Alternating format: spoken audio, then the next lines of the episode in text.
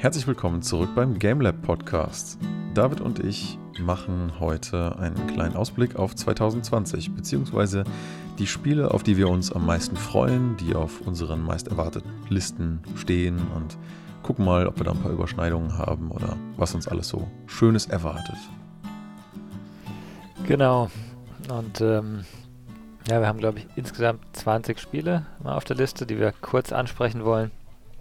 Ähm, als erstes eins, das wir, das wir beide, glaube ich, ziemlich weit oben auf der Liste haben. Ähm, Cyberpunk 2077.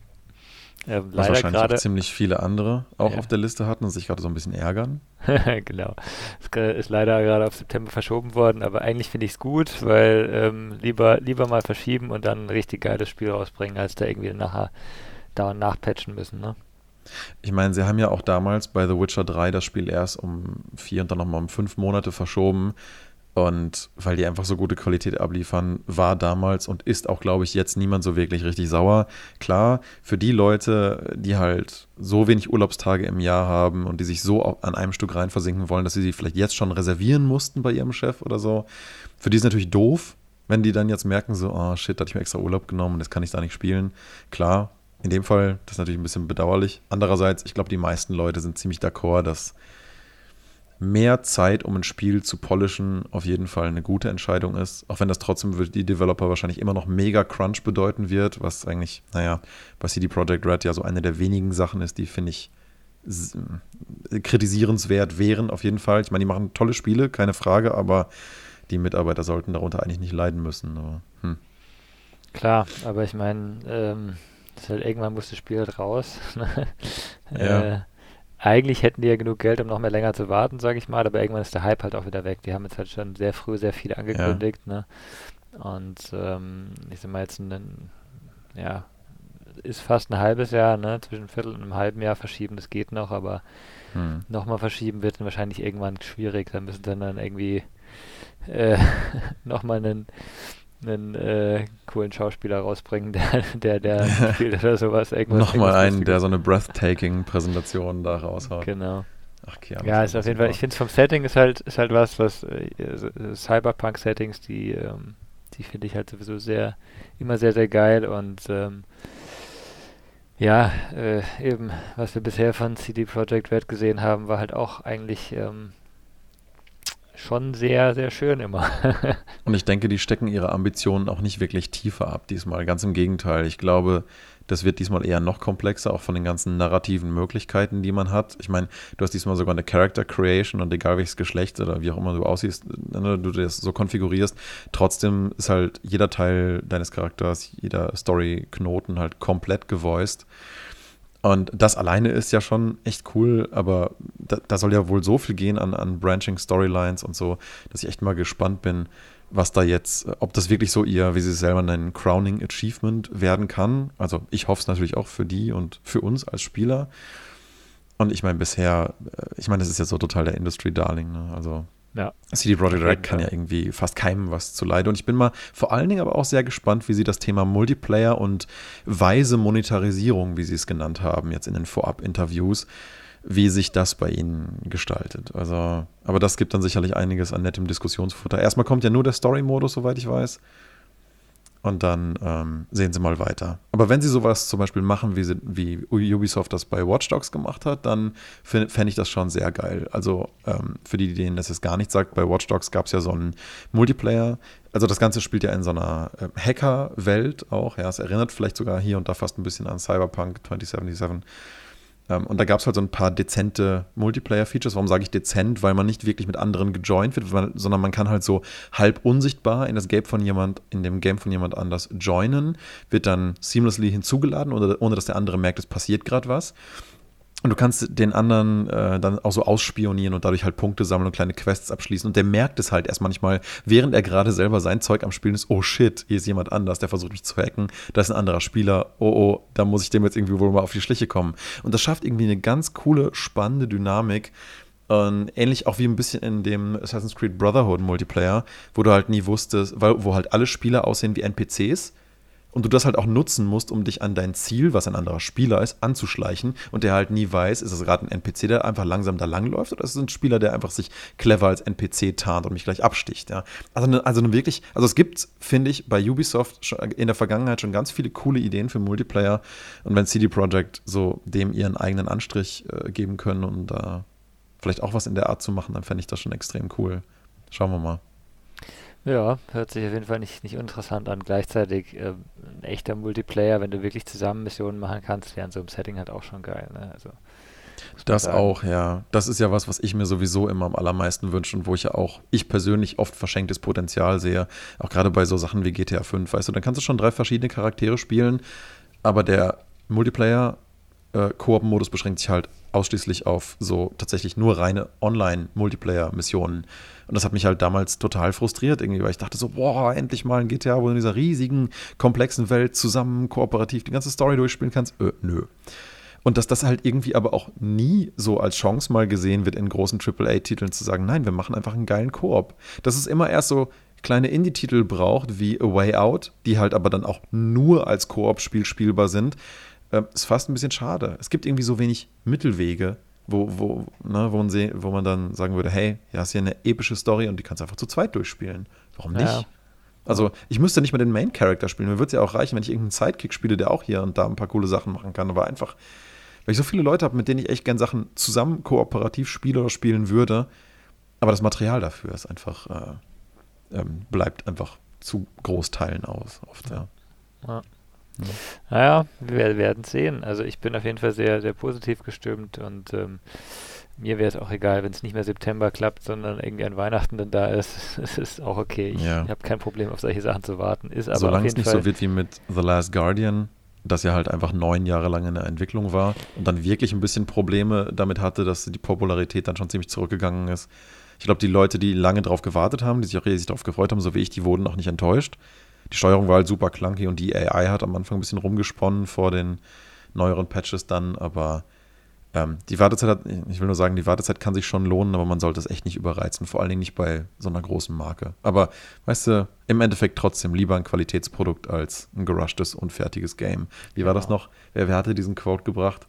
Ein, ein, ein, ähm, ein verzögertes Spiel ist eventuell gut und ein gerushtes Spiel ist auf jeden Fall immer scheiße. okay. Ich weiß gerade nicht mehr, woher der Quote kommt, aber ah, das stimmt mein, doch. Die Frage ist immer, wie, wie man sowas rausbringt. Das sieht man, finde ich, auch beim Early Access. Ne? Wenn, da, wenn da Spiele rauskommen, die haben manchmal einfach so ein gutes Core-Gameplay, dass alles andere außenrum nicht so wichtig ist. Ne? Und ähm, dann kann man das auch später nachliefern, aber klar, ähm, grundsätzlich, hm. äh, grundsätzlich das als fertiges Spiel zu, dann zu verkaufen, ist immer ein bisschen schwierig. Ja, ja. So, dann hattest du noch auf deiner Liste Kerbal Space Program 2. Ich habe ja genau. den Einser noch gar nicht gespielt. Was ist das so für ein Ding? Ähm, Kerbal Space Program ist die äh, physikalisch genaue Simulation eines Weltraumprogramms.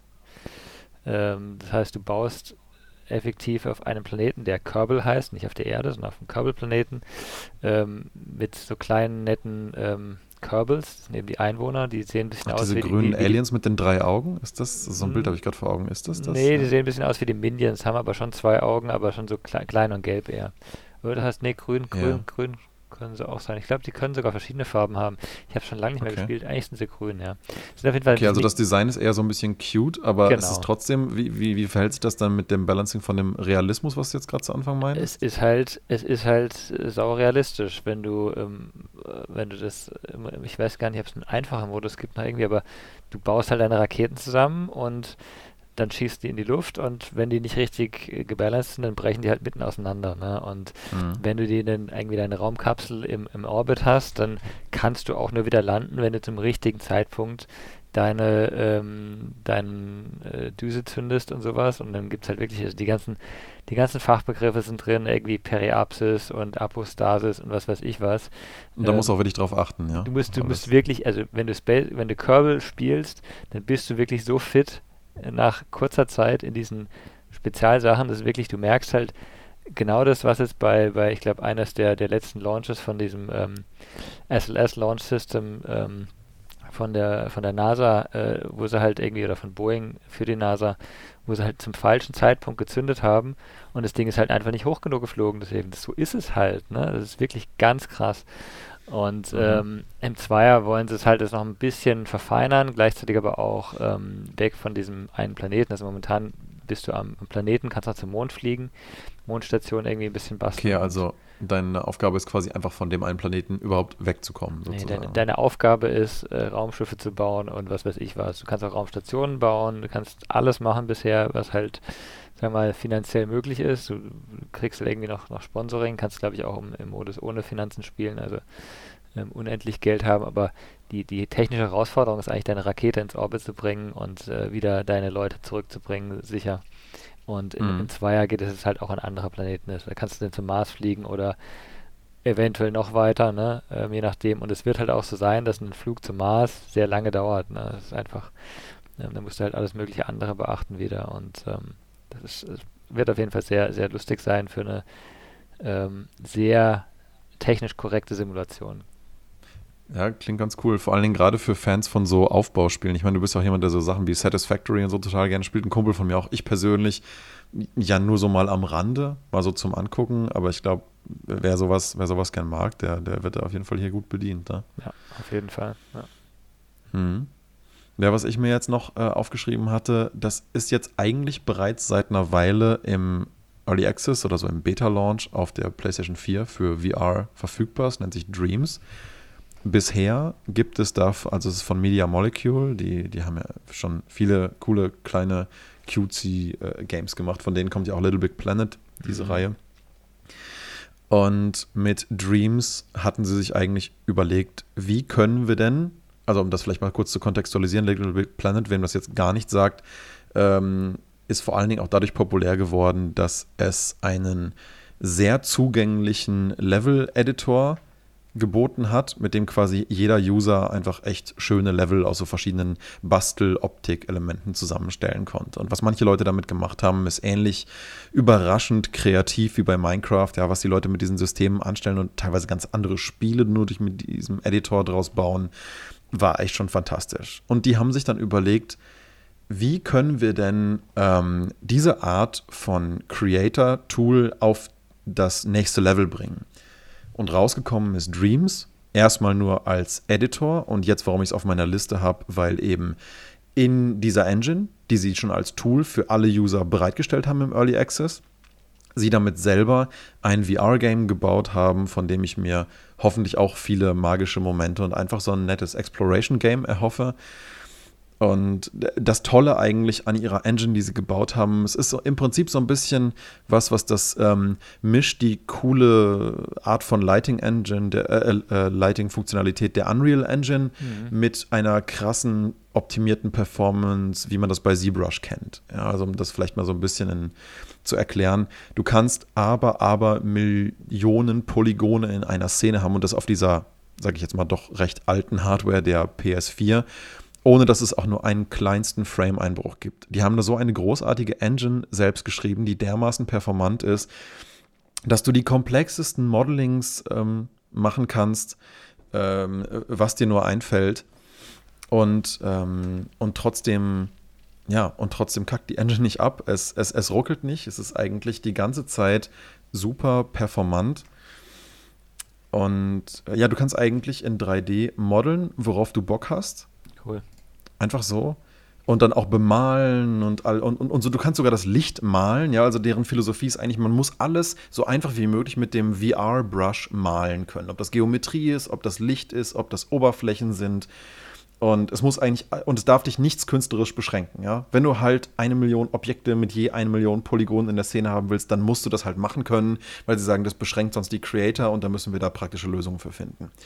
Und äh, das Krasse dabei ist, ist, ähm, also was eigentlich das coole Achievement ist an dieser technischen Lösung ist, wie ich finde, wie diese Objekte abgespeichert werden. Also für die Technik-Nerds, die das halt wirklich interessiert, äh, kann man da, kann man da, glaube ich, ein paar tolle Sachen auf deren, auf, auf der Seite von Media Molecule mal nachlesen. Aber das Grundkonzept ist einfach, die speichern die 3D-Modelle nicht wirklich als 3D-Modelle ab, sondern als eine History von Editing-Schritten. Ja? Okay. Also du hast erst einen Cube und aus dem Cube wird dann was rausgeschnitten und dann wird der subdivided und dann wird da was rausgezogen und so weiter.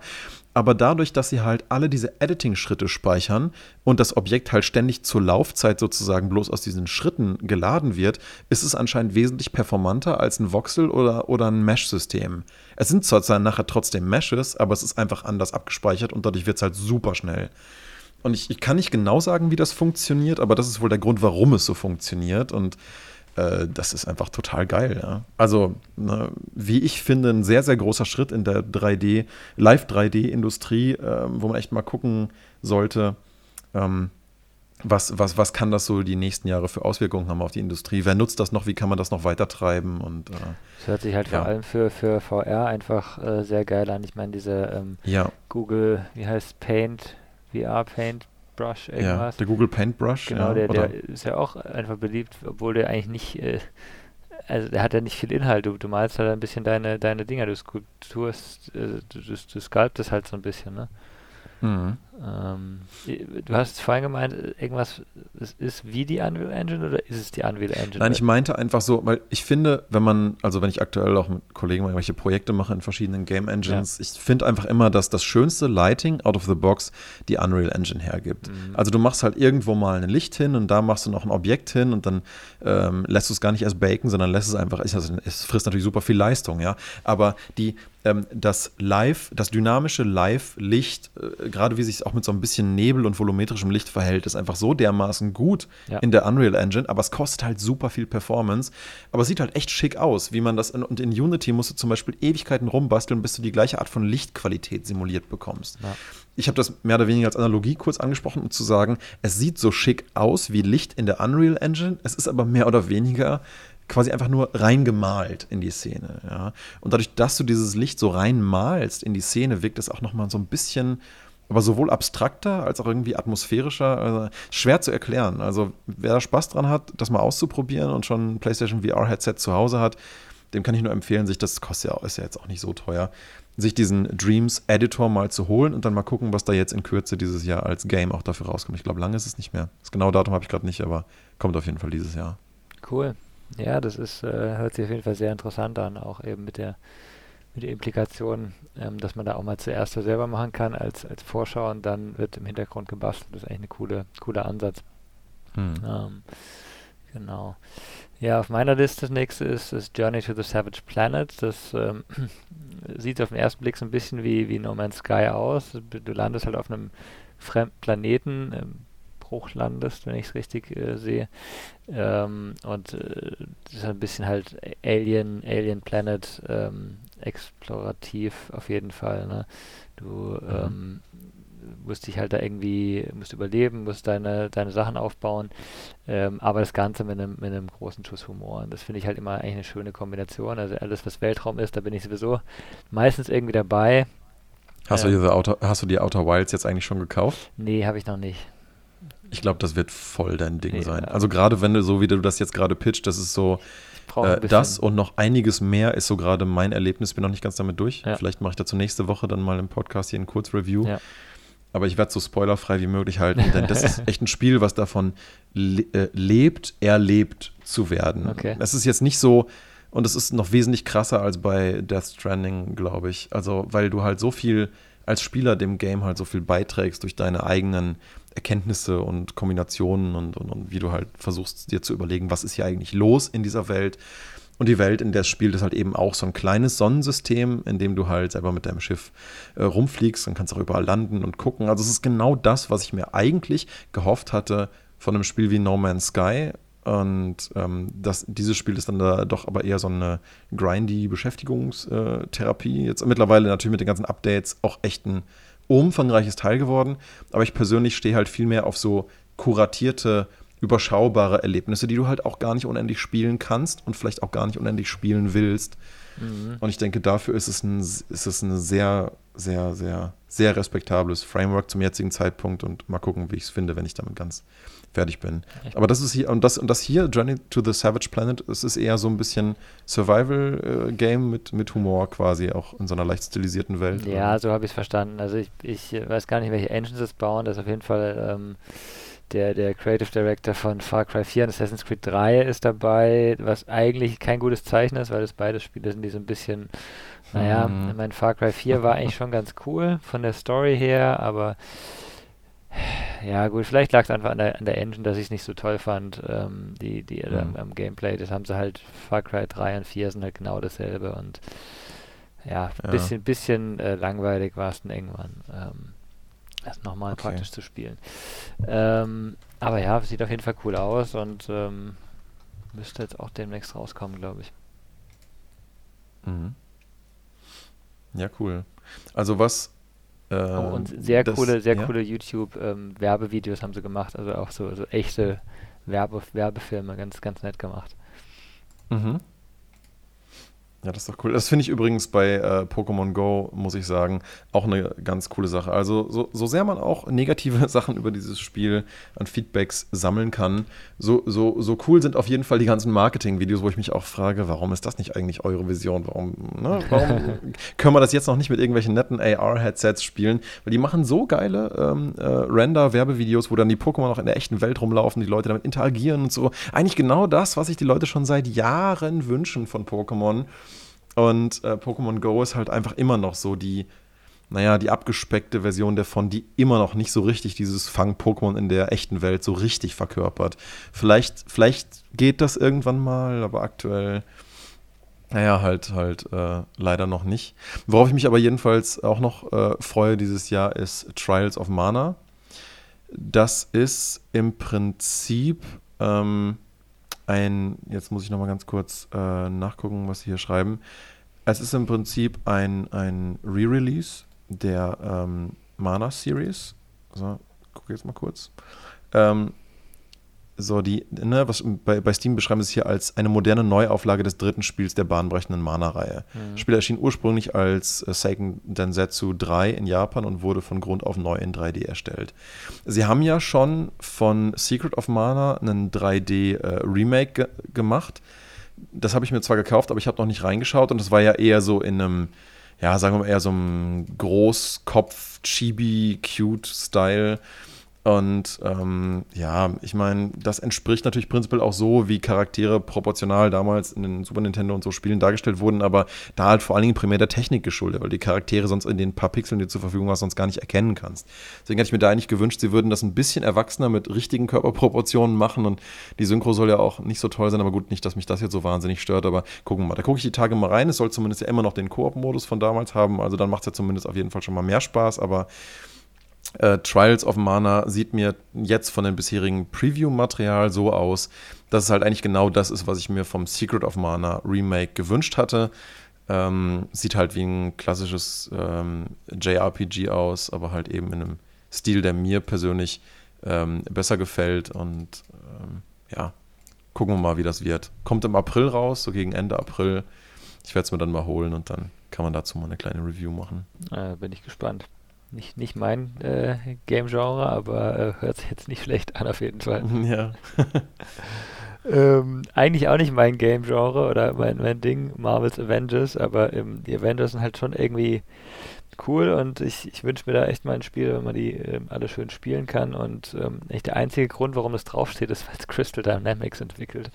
Ja, und, ja, ja, weil die einfach geile Spiele machen und der Trailer war ja auch mal der Hammer. Ne? Ja. Aber ich meine, gut, man darf sich von Trailern heutzutage einfach nicht blenden lassen, aber äh, ich war nach dem Trailer so zwiegespalten. Ich dachte mir so, meine Fresse, sieht das großartig aus. Nein, man sollte sich von Trailer nicht hypen lassen heutzutage, aber meine Fresse, sieht das geil aus, ja. Ne, also ich bin mal gespannt. Und Crystal Dynamics, wie du schon sagst, ist kein schlechter Entwickler. Nee, ähm, also ist wirklich ich bin mal gespannt, weil bisher haben sie, glaube ich, immer nur Spiele gemacht, wo du halt einen Helden hast und äh, mit dem einen Charakter durchgehst. Und hier hast du ja mehrere irgendwie bin gespannt, wie sie das irgendwie ähm, hinkriegen, aber ähm, es sieht auf jeden Fall schon mal sehr geil aus. Und äh, das Einzige, was da noch in die, in die Richtung kommt, was, wo ich mich darauf freuen würde, wenn es nicht wieder PS4 wäre, nur, ist, ist das Iron Man äh, VR. Ähm, mhm das ja auch irgendwann dieses Jahr rauskommen soll. Das sieht eigentlich auch ganz cool aus, aber ist jetzt schon verschoben und ich sage mal, der, der Publisher ähm, Camouflage, der, äh, die haben es auch schon mal geschafft, ein Spiel drei Jahre lang zu verschieben. Ähm, deswegen ähm, bin ich da nicht so nicht so zuversichtlich, dass es überhaupt noch rauskommt. Ja. Ähm, aber das ist halt genau das eigentlich, okay. ne? Was, wenn du ein Superheld sein willst in VR, dann ist es ja Iron Man wohl, ne? Also oder Spider-Man. Das wäre auch cool. Ich glaube nur, dass dir bei Spider-Man wesentlich schlechter wird als bei Iron Man, weil die, die reine Bewegung durch den Raum ja. bei Spider-Man einfach dafür prädestiniert ist, dass du sofort kotzen musst. Ja. Und bei Iron Man ist es halt eher ein sanfteres Jet-Fliegen, ja, und bei Spider-Man ist halt genau das, was du eigentlich vermeiden willst. Dieser Rollercoaster-Effekt, wo die Leute sofort motion sick werden. Aber ich fände es trotzdem mal cool. Ja. Vor allen Dingen, und deswegen fände ich Spider-Man für VR so geil, weil du einfach bei den meisten Games einfach zwei Controller in der Hand hast. Und auf die meisten kannst du mit Triggern draufdrücken mhm. und damit einfach immer so deine Netzfäden zu verschießen. Come on. Ich meine, das so gut funktionieren. Ich meine, naheliegender geht es doch einfach nicht. Ne? Ja. Ähm, mal gucken, vielleicht gibt es ja auch irgendwas mal Fanmade in der Richtung. Vielleicht gibt es ja sogar schon was in der Art und ich habe es einfach jetzt nicht gut genug recherchiert, aber ja. das wäre schon mal cool. Aber ja, auf das Spiel, also ich bin jedenfalls vorsichtig optimistisch natürlich mittlerweile bei solchen Sachen, weil du es anders heutzutage nicht mehr beschreiben kannst, wenn man sich nicht aktiv hypen lassen möchte für irgendwas. Aber ich bin jedenfalls gespannt zu sehen, was da dabei rauskommt. Ebenso bei Ghost of Tsushima, ähm, ein Spiel, was irgendwann 2020, zweites oder drittes Quartal diesen Jahres rauskommt, von Sony selbst gepublished wird und deswegen wahrscheinlich erstmal eine Weile lang exklusiv auf der PlayStation 4 oder nur auf der PlayStation 4 mhm. oder 5 dann auch äh, laufen wird. Ähm, das Ganze von Sucker Punch Productions. Ähm, viel richtig Bekanntes hat man, glaube ich, von denen bisher noch nicht zwingend gesehen, aber was man sehen konnte bisher von dem ganzen Trailer und auch schon Live-Gameplay-Material, sieht einfach aus wie eine, wie eine Kombination aus Nio und Sekiro, in aber irgendwie doppelt so hübsch, in total atmosphärisch. Also bisher gibt es halt nur so Material, wo du so als Samurai durch die Lande reitest, durch irgendwelche Felder und dann in einem wahrscheinlich recht schick spielbaren Kampfsystem halt andere Samurai äh, zerlegst. Du bist halt irgendwie der Ghost of Tsushima, irgendein so legendärer Krieger, der da ja, keine Ahnung, über die Story ist jetzt noch nicht so wahnsinnig ähm, viel bekannt, aber ich hoffe sehr, dass das ähm, vielleicht so ein bisschen das Mainstream Sekiro wird, weil ich hm. dann vielleicht auch eine Chance habe, das gut spielen zu können. okay, ja. Ja. Nein, also es sieht einfach, es sieht einfach unglaublich fantastisch und nach wahnsinnig viel Spaß aus. Und ähm, ich, ich bin sehr gespannt, was, was, da, was da rauskommt. Ähm, weil, und dazu komme ich gleich nach deinem nächsten Game, ähm, mich, mich an Nio die äh, vorletztes Jahr auch so begeistert hat, weil das ja auch ein ganz, ganz tolles Souls-like war, was aber genug eigenen Stil und Identität hatte, so mit äh, diesen ganzen, dieser ganzen japanischen Mythologie, mit diesen Dämonen und, ähm, und so weiter. Und ich, äh, und ich denke, dass äh, wenn, wenn da Ghost of Tsushima sich auch weit genug von absetzen kann, dann haben wir hier, glaube ich, das nächste richtig coole Samurai-Game, was ja anscheinend gerade so ein bisschen in Mode zu kommen scheint, ne? eben auch gerade durch Nio und Sekiro. Und ähm, ich denke, so überladen ist diese Genre noch nicht. Das kann man auf jeden Fall gut noch machen. Das ist auf jeden Fall gerade, also die letzten Jahre stimmt schon, ist äh, schon ein ziemlicher Trend. Ne? Da, ähm, äh, Shadow Warrior war auch, äh, ne? Mm. 1 und 2 mm. waren ja waren mehr die, die Mainstream-Games, wo du halt nicht viel so Mythologie und was weiß ich hattest und einfach umgemetzelt hast. Ähm, gab noch ein paar, äh, ein paar Plattformer, die ähm, auch so eher japanisch angehaucht waren. Ja, ja. ja aber mhm. du hast äh, gemeint vorhin, äh, doppelt so schön. Ähm, bei schön passt eigentlich das nächste Spiel eigentlich ganz gut. Spiritfarer ist, ich glaube, ein ziemlich kleines Spiel. Ähm, das aber visuell einfach, was ich bisher gesehen habe, einfach sehr cool aussieht. Äh, sehr illustriert, also eigentlich komplett illustriert, 2D. Ähm, du spielst. Side-Scroller? Ähm, ja, ne? Also sieht zumindest von den Bildern schon, her so aus, als ob es so genau. von links nach rechts. Du, du spielst einen, äh, einen, sozusagen den, den Fährmann, der die äh, Toten über die äh, über den Fluss äh, geleitet und äh, die Toten sind aber alle, ähm, äh, präsentieren sich als Tiere, was ihrer, ihrer Charakteristik entspricht und die geben dir eine Aufgaben, die du, die du irgendwie erfüllen musst und äh, scheint. Ist das in der nordischen Mythologie? Fährst du die Leute über den Sticks oder ist es ein eigenes Universum? Also der Styx ist ja eher griechische Mythologie, aber Ach ja, ähm, Blödsinn. Ja, ja, genau, das meinte ich. Wird es schon das in der Art sein. Ist, ist glaube ich, nicht konkret genannt, aber ähm, grundsätzlich bist du halt ähm, ja, du transportierst halt die Seelen in die nächste Welt. Ja, das ist ja auch ein gern genutztes Bild, ja, so über einen Fluss hin drüber. Es, geht hier eigentlich eher darum, dass du, dass du eben ähm, dass die Lebenden praktisch noch diese, diese Aufgaben, die du von den Toten gestellt bekommst, wieder beeinflussen, sowas. Und das hört sich so, mhm. so von der Idee her ganz interessant an. Ich glaube, da gibt es sehr viele kleine so Stories, die da, die da nett sind und ähm, eben visuell sieht es auch cool aus. Das sieht ja super schön aus. Mhm. Ich gucke mir gerade mal so ein bisschen Bildmaterial an. Also das ist ja wirklich ganz klasse. Ja. Ich finde sowieso, dass, äh, also ich persönlich, der 2D-Sidescroller ähm, viel zu wenig eigentlich in so ästhetischen Formen genutzt wird. Ich finde, man kennt unglaublich viele so, so Pixel-Game-Side-Scroller, die ich persönlich überhaupt nicht äh, gerne spiele, weil ich weiß auch nicht, irgendwie diese ganze Pixel-Stilistik für mich persönlich einfach ja. nichts ist. Aber wenn du richtig, richtig schön illustrierte und gerade auch so mit so richtig nett gemachten Vektorgrafiken, du kannst da so atmosphärisch einfach toll was kreieren und ja, klar, ist natürlich auch einfacher produzierbar, deswegen gibt es in diesem gleichen technischen Genre, nennen wir es mal, auch immer viele Negativbeispiele, gerade weil das super gerne für Mobile Games genutzt wird. Irgendwelche billigen Sidescroller, zack, mal schnell irgendwelche Vektorgrafiken zusammengekauft, zack, Welt fertig und dann baust noch irgendein Jump'n'Run-Mechanikzeug aus irgendeinem Plug-and-Play-Ding der Unity Engine rein und fertig ist dein Game. Das ist so schade, weil, weil, wie man hier dran sieht, das kann ja auch richtig, richtig tolle Ergebnisse produzieren wenn das nur einfach richtig kompetente Artists äh, äh, ausgestalten. Genau. Rusty Lake Hotel, falls du es noch nicht gespielt hast. Ähm, also sehr, sehr geil, auch visuell und äh, ähnlicher Stil. Cool, okay, schreibe ich mir mal auf. Bisschen, bisschen gezeichneter und äh, sehr, sehr geile Story. Mhm. Ja, cool.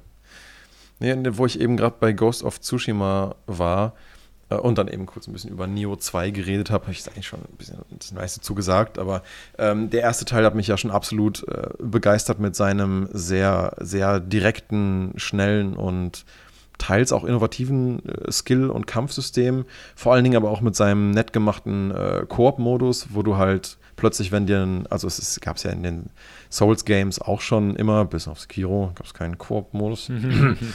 ähm, und in äh, ähm, das einfach so geil funktioniert hat, denn sobald du jemanden mit dabei hast, der mit dir zusammen spielt, wird dieses kriegt dieses Game plötzlich eine ganz andere Dynamik und du fühlst dich irgendwie viel kompetenter und stärker, weil du zu zweit halt ganz anders taktieren kannst und plötzlich sind Gegner, die vorher unschaffbar waren, auf einmal echt easy, einfach weil du vielleicht ein bisschen besser zu zweit taktieren kannst. Und ja, das hat es für mich einfach echt großartig gemacht. Leider muss man da gewisse Abstriche machen bei Nio, weil sie sich diese Sie haben leider auch die schlechten Sachen von dem Dark Souls Multiplayer geklaut, wie ich finde, nämlich dass du halt zum Beispiel ein Level erst komplett gespielt haben musst, bevor es für den Multiplayer freigegeben wird. Mhm. So haben Stefan und ich das damals, wir haben es ja dann zusammen im Koop gespielt, wir haben es das einmal komplett, jeder für sich, durchgespielt und ab dann sind quasi alle Level einmal geschafft, das heißt, jedes Level ist für Koop freigegeben. So, ab dem Moment wo du es dann nochmal im zweiten Playthrough durchspielst, da wird auch jeder Progress von jedem Level dann halt gespeichert. Das heißt, jedes Level, was du dann zusammenspielst, wird auch zusammen abgespeichert. Du schließt die Quest zusammen ab und kannst das nächste zusammenspielen. Und ab dann ist es eigentlich total seamless. Einfach, du gehst kurz auseinander, zack, joinst im nächsten Level wieder zusammen und du kannst das ganze Game dann an einem Stück durchspielen. Aber du musst es dafür erst einmal komplett gespielt haben. Und das ist so rückständig, wie ich finde. Man muss echt diese schlechten Systeme nicht von Dark Souls klauen, wie ich finde. Warum denn nicht, weißt du? Machst halt einen Koop, gibst den, äh, erhältst den Leuten ihren Progress und fertig. Bei Remnant from the Ashes geht das ja auch. Das Einzige, was da nicht ist, also du behältst halt deinen Character Progress, aber so deine eigene Welt hat halt bei dir keinen Fortschritt, nur in Remnant ergibt das noch Sinn, weil sowieso die Kampagne in dem Moment, wo du startest, halt äh, zum Teil randomly generated wird mit den Bossen, Encountern und so. Das heißt, wenn du die Kampagne neu startest, ist sie eh neu generiert. Das heißt, du hast auch einen Vorteil davon, wenn du andere Leute dann in deine Welt einlädst, das dann nochmal zu spielen und dass es eben nicht exakt das gleiche ist. Aber weißt du, selbst solche Systeme hätten doch hier total geholfen. Aber nee, bevor du überhaupt jemanden einlädst. Weißt du, es ist wie, also müsstest du in Remnant ein Level spielen und dann müsstest du das Level danach nochmal aufmachen, weil erst dann jemand dir beitreten kann, der es dann aber bei sich auch nochmal spielen muss. Das ist total bescheuert. Mhm. Und ich hoffe sehr, dass sie das in Neo 2 verbessern, weil ich habe ja schon ein bisschen geguckt, was da so möglich sein wird an Waffen und so, kommt da nicht wahnsinnig viel Neues, zumindest am Anfang. Es gab ja in Neo gab es ja auch zwei, drei DLCs, die waren ja auch ganz cool. Ähm, da kam dann auch nochmal ein bisschen was an zwei, drei, ein, zwei Waffen hinzu. Ähm, die Grundauswahl sieht man schon mal jedenfalls echt klasse aus. Der Skilltree ist wohl ein bisschen ausgefeilter und äh, besser zu handeln. Der war sehr unübersichtlich in Neo 1, wie ich fand. Ähm, das sieht schon mal besser aus. Klar, das Game sieht grafisch noch mal ein bisschen äh, schicker und performanter aus, aber in erster Linie äh, wird es mir, glaube ich, bei dem Game schon reichen, wenn sich einfach wieder so spielt, der Koop-Modus ein bisschen verbessert wird und, und einfach mit einer neuen Story. Ich glaube, das reicht vielen Leuten schon. Und dann ähm, dann hat dieser zweite Teil auf jeden Fall auch seine Daseinsberechtigung. Wie ich schon sagte, ich finde, das Samurai-Genre ist noch nicht noch nicht überfüttert, auch wenn es jetzt schon viel in die Richtung geht. Also ich freue mich jedenfalls drauf. Mal gucken, wie es wird. Mhm. Ja, ich bin gespannt. Vielleicht ist es ja auch mal eins, das ich ähm, auch spielen kann. ja, es ist halt, also sie haben gesagt, der Schwierigkeitsgrad soll sehr ähnlich sein wie beim Einser. Wenn das was ist, was dich stört, dann hm, sehe ich da die Chancen darauf, dass du es auch so cool findest wie ich. Vielleicht leider ein bisschen schlechter, aber ich denke, ein Blick lohnt sich auf jeden Fall mal. Ja, auf jeden Fall. Guck's mal. Ja. Blick, Was ist Sable? Blick lohnt sich. Also ähm, Sable ist ein, äh, ein Adventure-Game, Indie-Studio, äh, Comic-Stil. Ich habe äh, in einem der letzten Podcasts, glaube ich, über, ähm, über ein anderes Comic-Spiel äh, geredet, aber das hier ist das, was ähm, also äh, es gibt nichts für mich, was, was mehr nach Comic aussieht. Also Void Bastards ist schon sehr, sehr geil.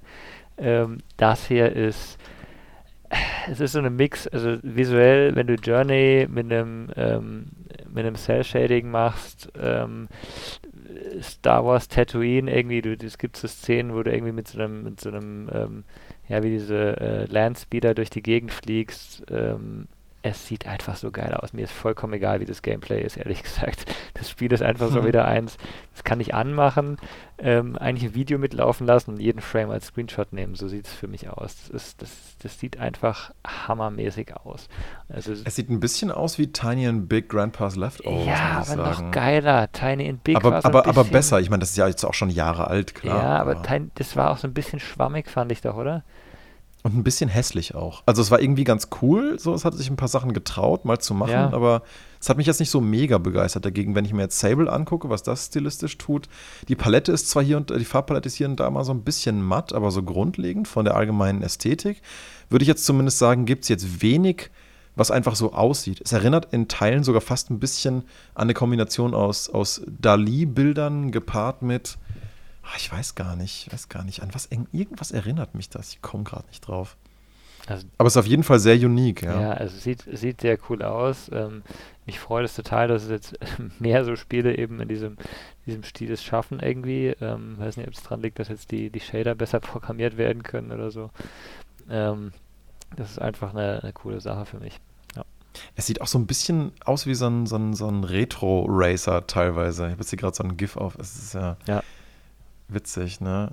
So als wäre es mit so einer alten Technik gemacht, das ist aber trotzdem voll 3D und nein, das ist aber witzig. Ah, das ist, das sieht, das sieht echt spannend aus. Das behalte ich mal auf dem, auf dem Plan. Ja. Cool. Ähm, auch ähm, interessant stilistisch und ähm, wahrscheinlich längst überfällig, finde ich, in dieser Industrie ist Temtem. Ich weiß nicht, ob ich das in den letzten Folgen mal kurz angeschnitten hatte oder nur im Vorgespräch, zu dem wir mal kurz drüber gequatscht hatten letzte Woche.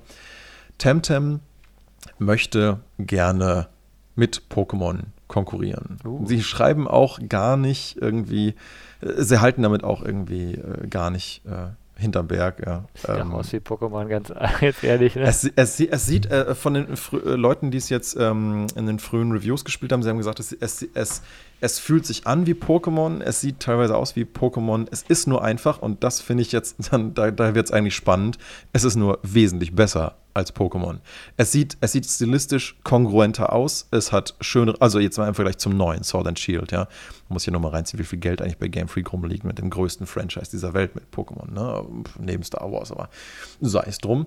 Äh, sieht dieses Game einfach im Vergleich zu Sword and Shield und der 3D-Welt äh, einfach äh, so viel ähm, polierter aus, so viel, äh, so viel, so viel fertiger und durchdachter. Das Kampfsystem ist sehr basierend auf Koop und Synergien. Du kannst das Spiel auch von Anfang an komplett im Koop durchspielen, hat keine Beschränkungen. Es ist im Prinzip wie eine Art offene MMO-Welt, die jetzt aber nicht total überbevölkert ist, also mit, mit instanzierter Größe von, von Anzahl von Leuten, die du halt treffen kannst. Das heißt, siehst du über Leute rumlaufen, kannst mit denen kooperieren, kannst mit denen tauschen, von Moment 1 an, ja.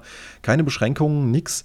Und das Kampfsystem hat wohl irgendwie ein paar ganz coole Synergieeffekte. Man macht halt immer zwei gegen zwei Kämpfe und je nachdem, was du gerade hast, das boostet vielleicht dann gerade mal die Attacke eines anderen, was gegen was Bestimmtes dann wieder effektiv ist. Also es ist wesentlich mehr als nur dieses simple Schere, Stein, Papier-Effektivitätsprinzip von Pokémon. Klar, da kann kann man jetzt drüber streiten. Im PvP gibt es natürlich wesentlich komplexere Mechaniken, aber die muss man halt erstmal entdecken. Ne? Dieses Spiel kommuniziert von Anfang an, wir sind komplexer und ja, die Kämpfe gehen länger und ja, es ist ein bisschen strategischer, aber nur weil was anspruchsvoller ist, muss es ja nicht gleich schlechter sein. Ganz im Gegenteil. Mich freut das ehrlich gesagt total, weil Pokémon ist im Laufe der letzten fünf Jahre so krass Handholding geworden, das habe ich noch in keinem anderen Spiel erlebt. Ja. Es ist regelrecht öde und langweilig mittlerweile und, und, und, und du kannst die Tutorials teilweise nicht skippen und das ist einfach nur noch anstrengend, finde ich, für jemanden, der schon viel Pokémon gespielt hat.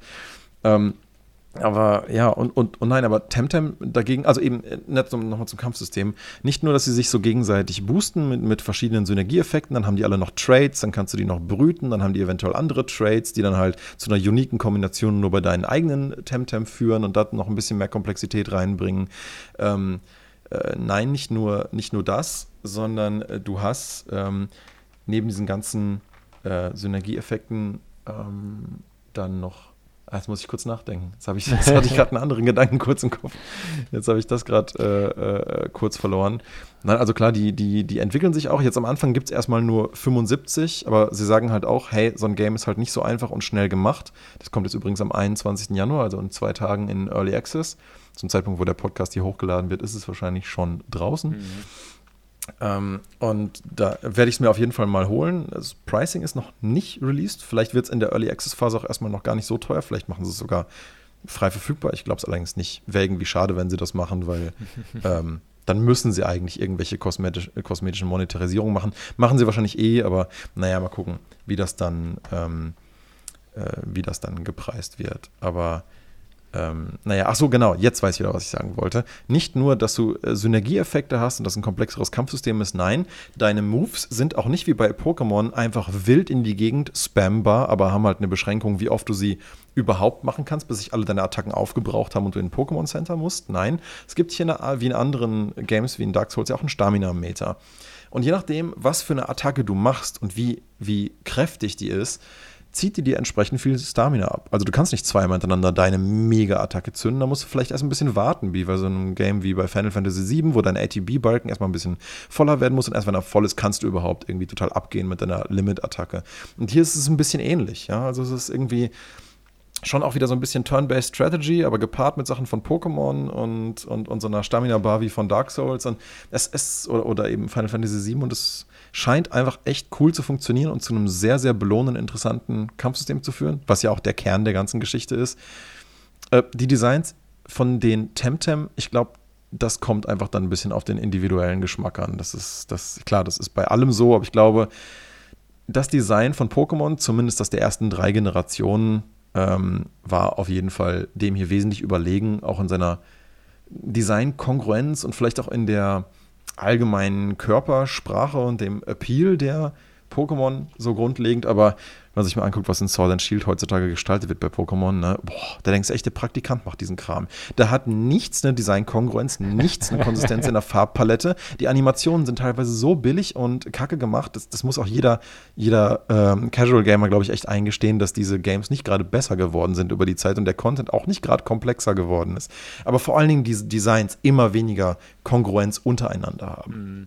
Und das finde ich persönlich einfach super schade, weißt du? Ich, ich hätte echt Ach, ja, nein, weiß ich nicht. Also vielleicht ist es einfach nur nicht mehr mein Cup of Tea. Vielleicht finde ich es einfach mittlerweile zu statisch und veraltet. Aber ich mag die Marke Pokémon eigentlich total gerne. Insofern finde ich es erst recht toll, dass hier mal ein relativ kleines Entwicklerstudio auf den Markt kommt und sagt, hey, wir, wir, wir wollen gar nicht lügen, ja. Wir, wir sind auch sehr Pokémon inspiriert, aber wir wollen einfach gucken, was kann dieses Game sein, wenn man wirklich mal versucht, diese Systeme auszureizen und wirklich mal zu gucken, wo kann man in dem Genre von Pokémon noch Innovationen betreiben. Und ich hoffe sehr, ich hoffe sehr, sehr, sehr, dass dieses Game super angenommen wird, eine große Playerbase findet. Und wenn es nur dazu ist, Nintendo zu zeigen, dass sie bei ihrer eigenen Marke auch echt mal gerne wieder ein paar eigene Innovationen bringen dürfen, weil so wie es aktuell ist, ähm, freue ich mich mehr auf Temtem als aufs nächste Pokémon-Game.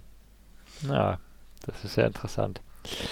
Ähm, ich würde sagen mal, ich, höchstwahrscheinlich ein anderes Beispiel wird Half-Life Alex werden. Ne? Hm. Also ich meine, ähm, es gab zwar eigentlich erst zwei Half-Life-Spiele, aber ähm, wenn man alles außen rum sieht, ähm, im ersten Half-Life gab es alle möglichen Ableger und beim zweiten gab es halt die Episoden hinten raus, ähm, plus die Ableger, die ja auch nicht ähm, ganz ähm, unerfolgreich waren. Ähm, ja. Freue ich mich auf jeden Fall auf Half-Life Alyx auch, weil es wahrscheinlich mal wieder ein das heißt wieder auf jeden Fall ein, ein VR-Spiel wird, ähm, das äh, mal wirklich versucht, hier innovativ an die Sache ranzugehen.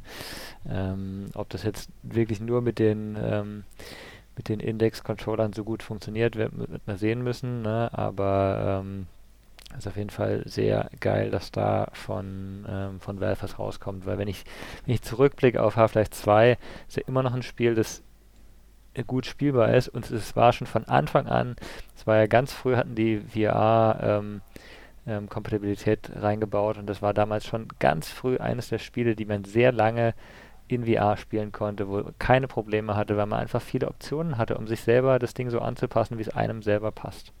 Und ich glaube, das wird total unterschätzt von vielen Entwicklern für VR noch. Dass du halt die Option, dass, dass du das halt zu deinem, zu einem der obersten Prioritäten äh, Geschichten machen musst. Weil, wenn den Leuten davon schlecht wird, dann spielt es garantiert keiner und dann wird das Game auf jeden Fall als scheiße empfunden. Ja. Also die Performance sollte eigentlich nicht im Weg stehen. Du solltest ein Full HD-Spiel nicht in 300p spielen müssen, sozusagen. Ja, dann macht es sowieso äh, schon mal objektiv einfach weniger Spaß, weil es einfach kein gutes, flüssiges, technisch gut gemachtes Erlebnis ist. Also du musst die 90 Frames pro Sekunde pro Auge erreichen. Ja, du musst aber auch schöne Texturen, coole Lighting-Effekte und, und gute Transitions beim Movement und verschiedene Arten von Steuerungen ermöglichen. Und ich glaube, wenn sie das hier alles beherzigen, und da habe ich eigentlich in Valve recht großes Vertrauen, weil sie ja schon mit den ganzen Gratis-Sachen, die sie gemacht haben, wie The Lab und so, einfach zeigen, dass sie ein Händchen dafür haben, dass sie verstehen, was sinnvolle Steuerungsmöglichkeiten sind, dass sie verstehen, was interessante Interaktionen mit dem Controller sind. Und wenn sie das jetzt als sehr, sehr, sehr großes, recht erfolgreiches Studio auf die große Leinwand bringen, sozusagen, habe ich auch eigentlich große Hoffnungen da rein, dass das hier ein Titel werden könnte, der den Leuten auch zeigt, pass auf, so kann man VR machen. Wir sind ein großes Studio, wir trauen euch, äh, liebe Kollegen, zieht doch mal mit, sonst räumen wir das hier alleine ab. Das hoffe ich immer noch, dass, weil wir sind ja immer noch leider nicht bei, ähm, bei einer Killer-App für VR. Und ich denke, es müssen ein paar große Studios einfach mal einsteigen in diesen Markt, um zu zeigen, wo der Mehrwert liegen kann, wann Steuerungen gut sind, wann ein Spiel wirklich Spaß macht. Und wenn man das dann kombiniert mit so technischen, netten Lösungen wie sowas wie aus Dreams, ja, dass du nämlich auch, wenn du ganz nah an Objekte rangehst, trotzdem viel Detail sehen kannst, vielleicht ein bisschen Kombination aus Foveated Rendering oder halt eben dieses clevere Abspeichern von 3D-Modellen. Mhm. Oder wie das Horizon gemacht Ich meine, Horizon hat ja auch super viel mit Foveated Rendering. Also, wo man hinguckt, wird nur gerendert und der Rest wird quasi nicht geladen. Und dadurch kann man dann eine viel bessere grafische Performance und Optik an sich äh, erzeugen. Ich glaube, wenn man das alles irgendwie clever kombiniert, dann hat man auch einen tollen VR-Titel. Weil, wie ich finde, VR-Titel auch gar nicht mal so sehr das geilste Gameplay der Welt und auch nicht die tollste Story haben müssen, sondern dort einfach, also für viele, die VR noch nicht probiert haben, ich finde, und das ist auch die Erfahrung vieler Leute, die jetzt mal VR wirklich ausführlich ausprobiert haben, wenn die Welt einfach nur großartig aussieht, zum Erkunden einlädt und die Haptik der Controller mit leichten Vibrationen auch nur ein bisschen kommuniziert, was du da gerade am tun bist, ähm, dann kann das einfach schon immersiv genug sein, um dich so positiv überrascht aus so einem Game rausgehen zu lassen. Und selbst wenn es nur sowas ist, ähm, wie anders sich dein Hirn an äh, erlebte 3D-Charaktere und andere Figuren in solchen Spielen erinnert.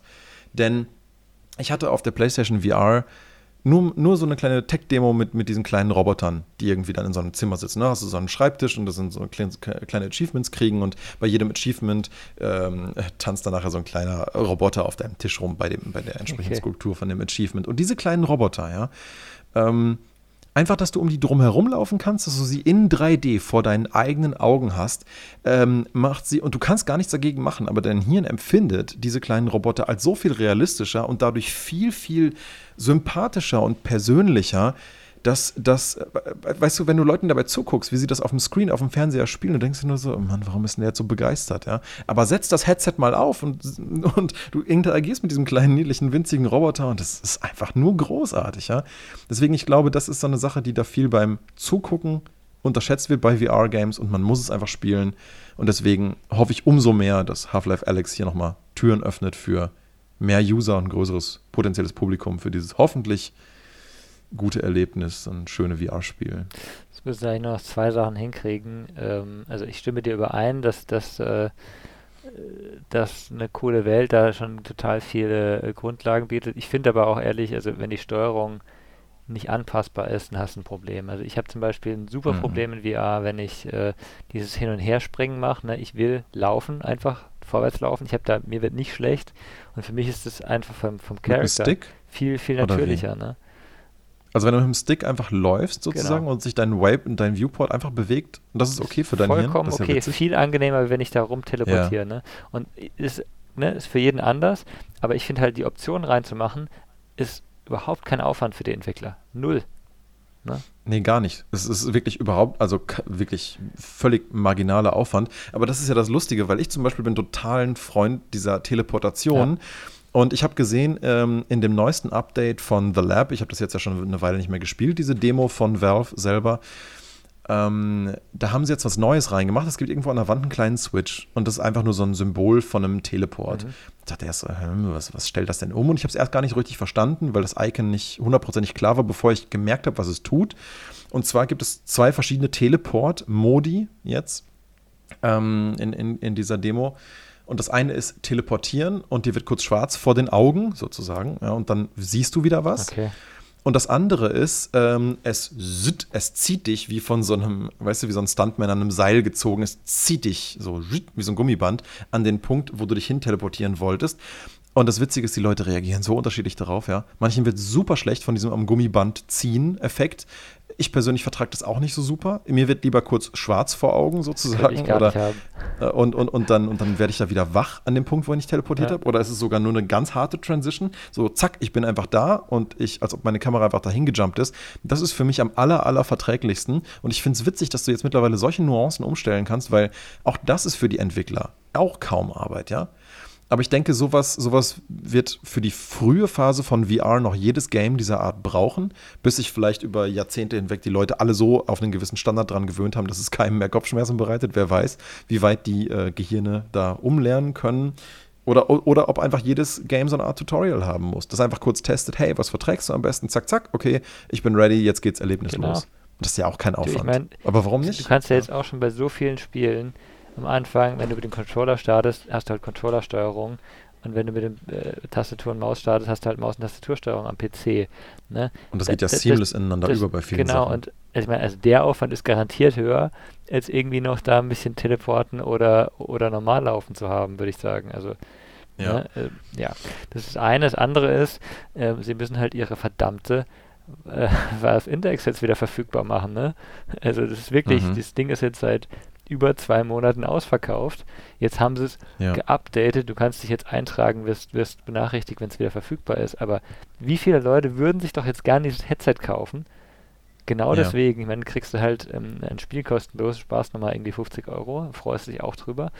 Aber es ist halt einfach nicht da ne?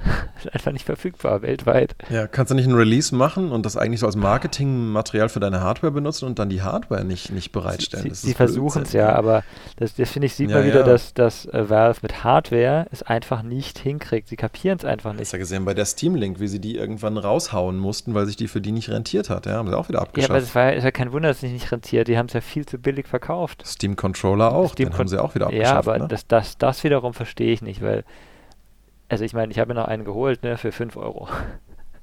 für 5 Euro ja, ja. habe ich einen der besten Controller. Ob man diese Touchpads mag oder nicht, ist vollkommen egal. Mhm. Du musst die gar nicht benutzen. Ja, ich habe es leider zu, zu, spät mitgekriegt. Die gehen jetzt auf Ebay mit, mindestens für 30, 40, 50 Euro weg. ist halt, ist halt einfach diese Pedals unten, die du hast, wo du jetzt ne, schon allein die Pedals erzahlst, der bei, bei der Xbox muss den, den Elite-Controller haben für 150 Euro. Bei, bei der ja. PS4 gibt es so ein Ding ja auch, aber ich weiß nicht, wie gut es ist. Es, mhm. es, war einfach, also von der Hardware ein sehr geiler Controller und von der Software noch viel geiler. Also wie Steam es versucht ja. geschafft hat, es anzupassen, das war echt geil. Ja, und trotzdem kriegen sie es irgendwie nicht so richtig lukrativ auf die Reihe anscheinend. Das ist wirklich traurig. Bei dem Headset jetzt auch nicht. Ich werde es halt mit meiner HTC Vive äh, spielen. Ja. Aber da habe ich halt leider noch eine wesentlich schlechtere Auflösung im Vergleich zu den Headsets, die man heutzutage so kriegt. Und das kann halt schon das Erlebnis, wie gesagt, deutlich trüben. Sicherlich auch ein Teil davon sein, warum mir manchmal in diesem Headset, im Speziellen auch in der PlayStation VR, so ein bisschen schlecht wird, weil ich immer das Gefühl habe, ich erkenne in der Ferne nichts und das strengt dann meine Augen total an. Kann auch wegen der Kurzsichtigkeit sein, aber ist eigentlich nicht das Problem. Ich kann ja die Brille drunter lassen. Ähm, aber nee, ähm, ja, mal gucken. Ich werde es mit dem Headset, was ich hier habe, spielen. Ich werde es mir dann mal holen und dann mal, dann mal schauen, wie es ist. Ja, ja. Ich hoffe gut. Ja, wir hoffen alle gut. Ich hoffe auch, dass Wolzen gut wird und dass die Verschiebung, die sie jetzt nochmal gebracht haben, auch was bringt. Das sollte ja eigentlich auch in zwei Tagen, am gleichen Tag wie Temtem rauskommen. Was ist Wolzen? Wolzen ist im Prinzip das ist schon ewig ein, draußen, oder?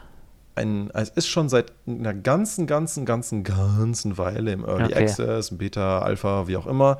Und es hat sich super oft komplett geändert, dieses Spiel. Deswegen äh, sieht man auch auf Steam sehr viele negative Reviews, weil die Leute, die von Stunde 1 dabei waren, halt alle Phasen mitgekriegt haben. Und sie dachten immer, ah, jetzt geht's in die Richtung, oh, das ist cool, äh, nee, wieder über den Haufen geworfen, ah, jetzt ist es so. Und, mh, und die größte Kritik in den letzten paar Monaten war, hey, jetzt ist es ja genau wie Diablo 3, toll, warum passt ihr euch so an den ähm, Mainstream so an, das ist doch scheiße. Und ich habe es ehrlich gesagt erst angefangen im Early Access zu spielen, nachdem es schon so in diese Richtung gegangen war und auch nachdem ich wieder eine Weile lang Diablo 3 gespielt hatte. Und für jemanden aus dieser Richtung kommend, muss ich sagen, hat mir das extrem gut gefallen, weil es halt viele Sachen anders gemacht hat, die ich an Diablo 3 nicht so mochte, aber sich, was die guten Sachen angeht, schon daran orientiert. Also das Feeling beim Buttons klicken und Teile des Interface-Designs und manche Lichteffektarten und so, die sind quasi, also da fühlt man sich gleich sehr, sehr zu Hause. Das ist ja fast schon ein bisschen frech ähnlich hier und da. Dann gibt es bei diesen Doppelklingen einen Move, der sieht eins zu eins aus wie der Kratos Overhead Slam äh, aus God of War, Okay. was sich auch echt ein bisschen arg, also ich finde das echt nicht nur grenzwertig, ich finde es schon ein bisschen problematisch. Es ist nicht einfach nur so, hey, guck mal, wir machen hier einen kleinen Gameplay-Quote an ein anderes Spiel, sondern naja, aber äh, das, das will ich jetzt hier nicht als großen Kritikpunkt aufblasen, das ist es nicht wert.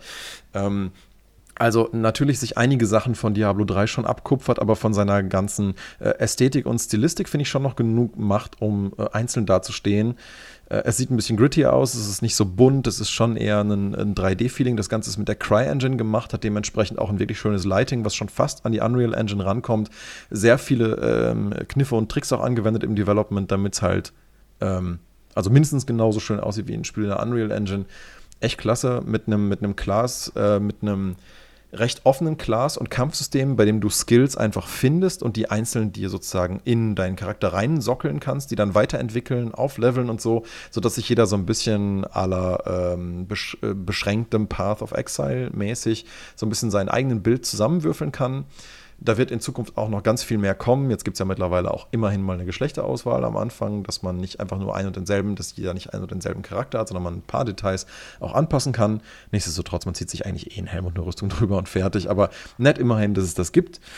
Ähm, und es launcht jetzt dann im Februar äh, dann, dann endlich als vollwertiges Spiel, wo dann hoffentlich auch alle Akte soweit mit drin sind. Sie werden noch weiterhin dran arbeiten und ähm, ich hoffe sehr, sehr, dass das ein schöner äh, Diablo 3 Ersatz wird für die Leute, die sich ein bisschen nach was anderem umgucken und sagen, hey, ich brauche, ich, ich hätte eigentlich ein gern grittieres äh, Diablo 3 gewollt, was sie ja jetzt in Diablo 4 bei Blizzard auch selber gemerkt haben, dass das anscheinend bei den Leuten besser ankommt.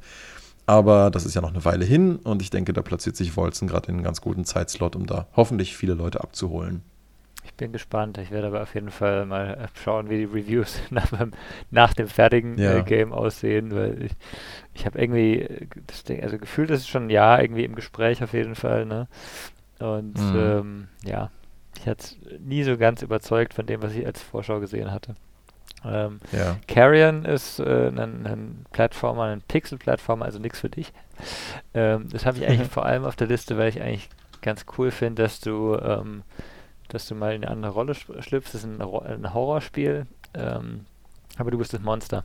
Du bist so ein, äh, ich, Mhm, ich sag mal, mhm. ein äh, ja, Faden-Blutmonster, das halt immer weiter wächst und äh, bewegst dich halt durch so eine, eine 2D-Plattformer-Welt und musst äh, alle möglichen Leute auffressen sozusagen. Ähm, Finde ich von der Idee her ganz cool. Ähm, sieht für mich visuell eben auch ganz nett aus. Ich mag halt Pixel-Games ähm, und ich glaube, das ist ein nettes, nettes kleines Gamchen wert.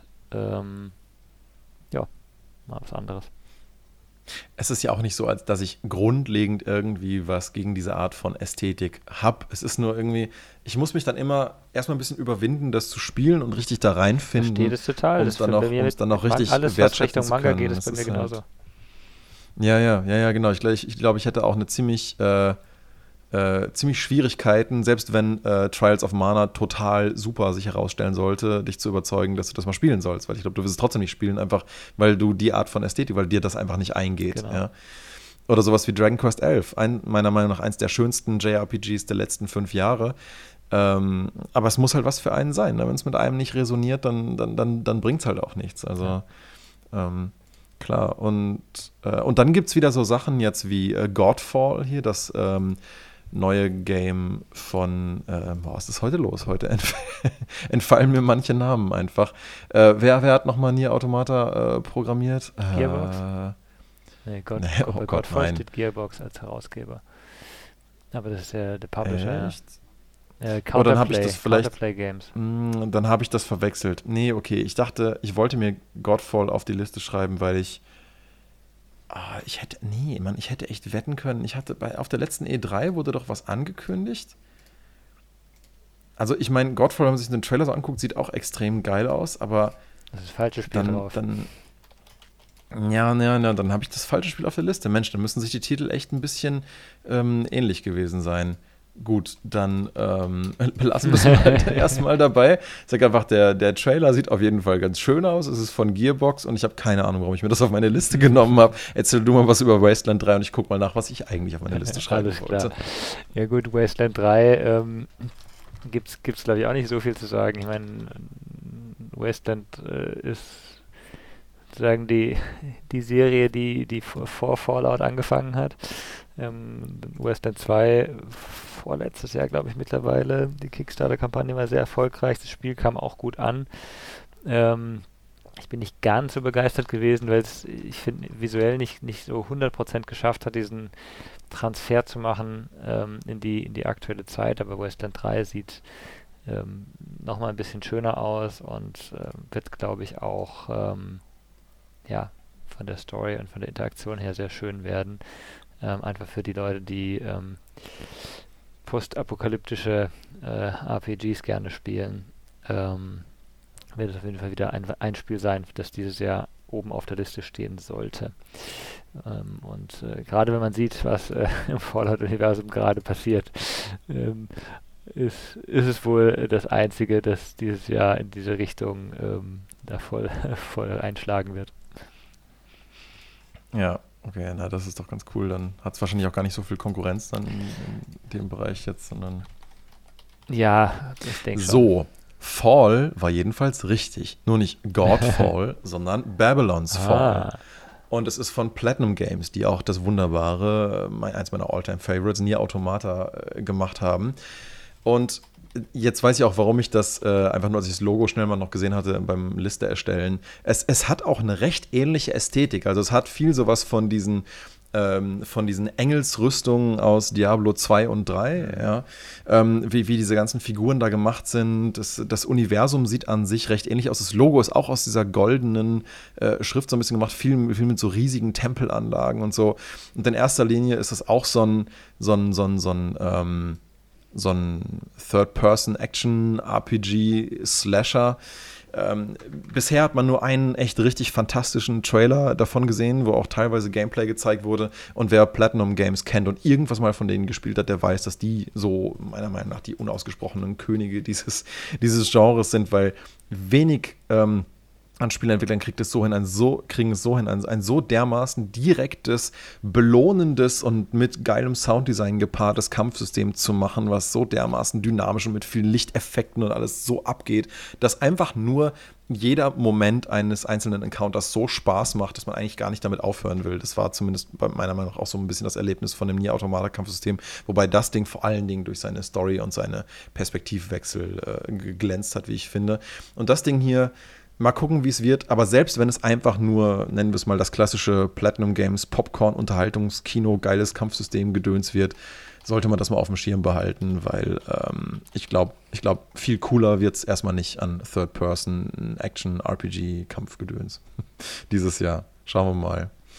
Ähm, außer natürlich ähm, Final Fantasy VII schafft es äh, im Remake ein so geiles Kampfsystem-Hybrid-Ding abzuliefern, dass die Leute sagen, wow, ähm, da hat Square Enix äh, ja mal was gebracht, wo sie halt eben nicht nur die Story von damals von Final Fantasy VII nochmal neu aufgelegt haben, hoffentlich mit einem sehr nah am Original befindlichen guten Storytelling und schön ausgearbeiteten Charakteren und hoffentlich nicht zu viel Neuauflage im Sinne von Neuinterpretation, sondern einfach einem ja, einfach einer gut gemachten, schön geschriebenen, originalgetreuen Story plus, und komme ich jetzt zum eigentlichen Thema zurück, einem, einem, einem ganz, ganz schick modernisierten Hybrid-Kampfsystem aus ATB, Turn-Based und Live-Combat. Also, was man bisher gesehen hat von den Trailern, und ja, wie gesagt, ich bin immer so vorsichtig wie nur möglich bei so Trailern und dennoch äh, hatte ich jetzt mit mehreren Leuten auch schon drüber geredet. Ich konnte mich kaum mit meiner Begeisterung zurückhalten über Final Fantasy VII Remake, weil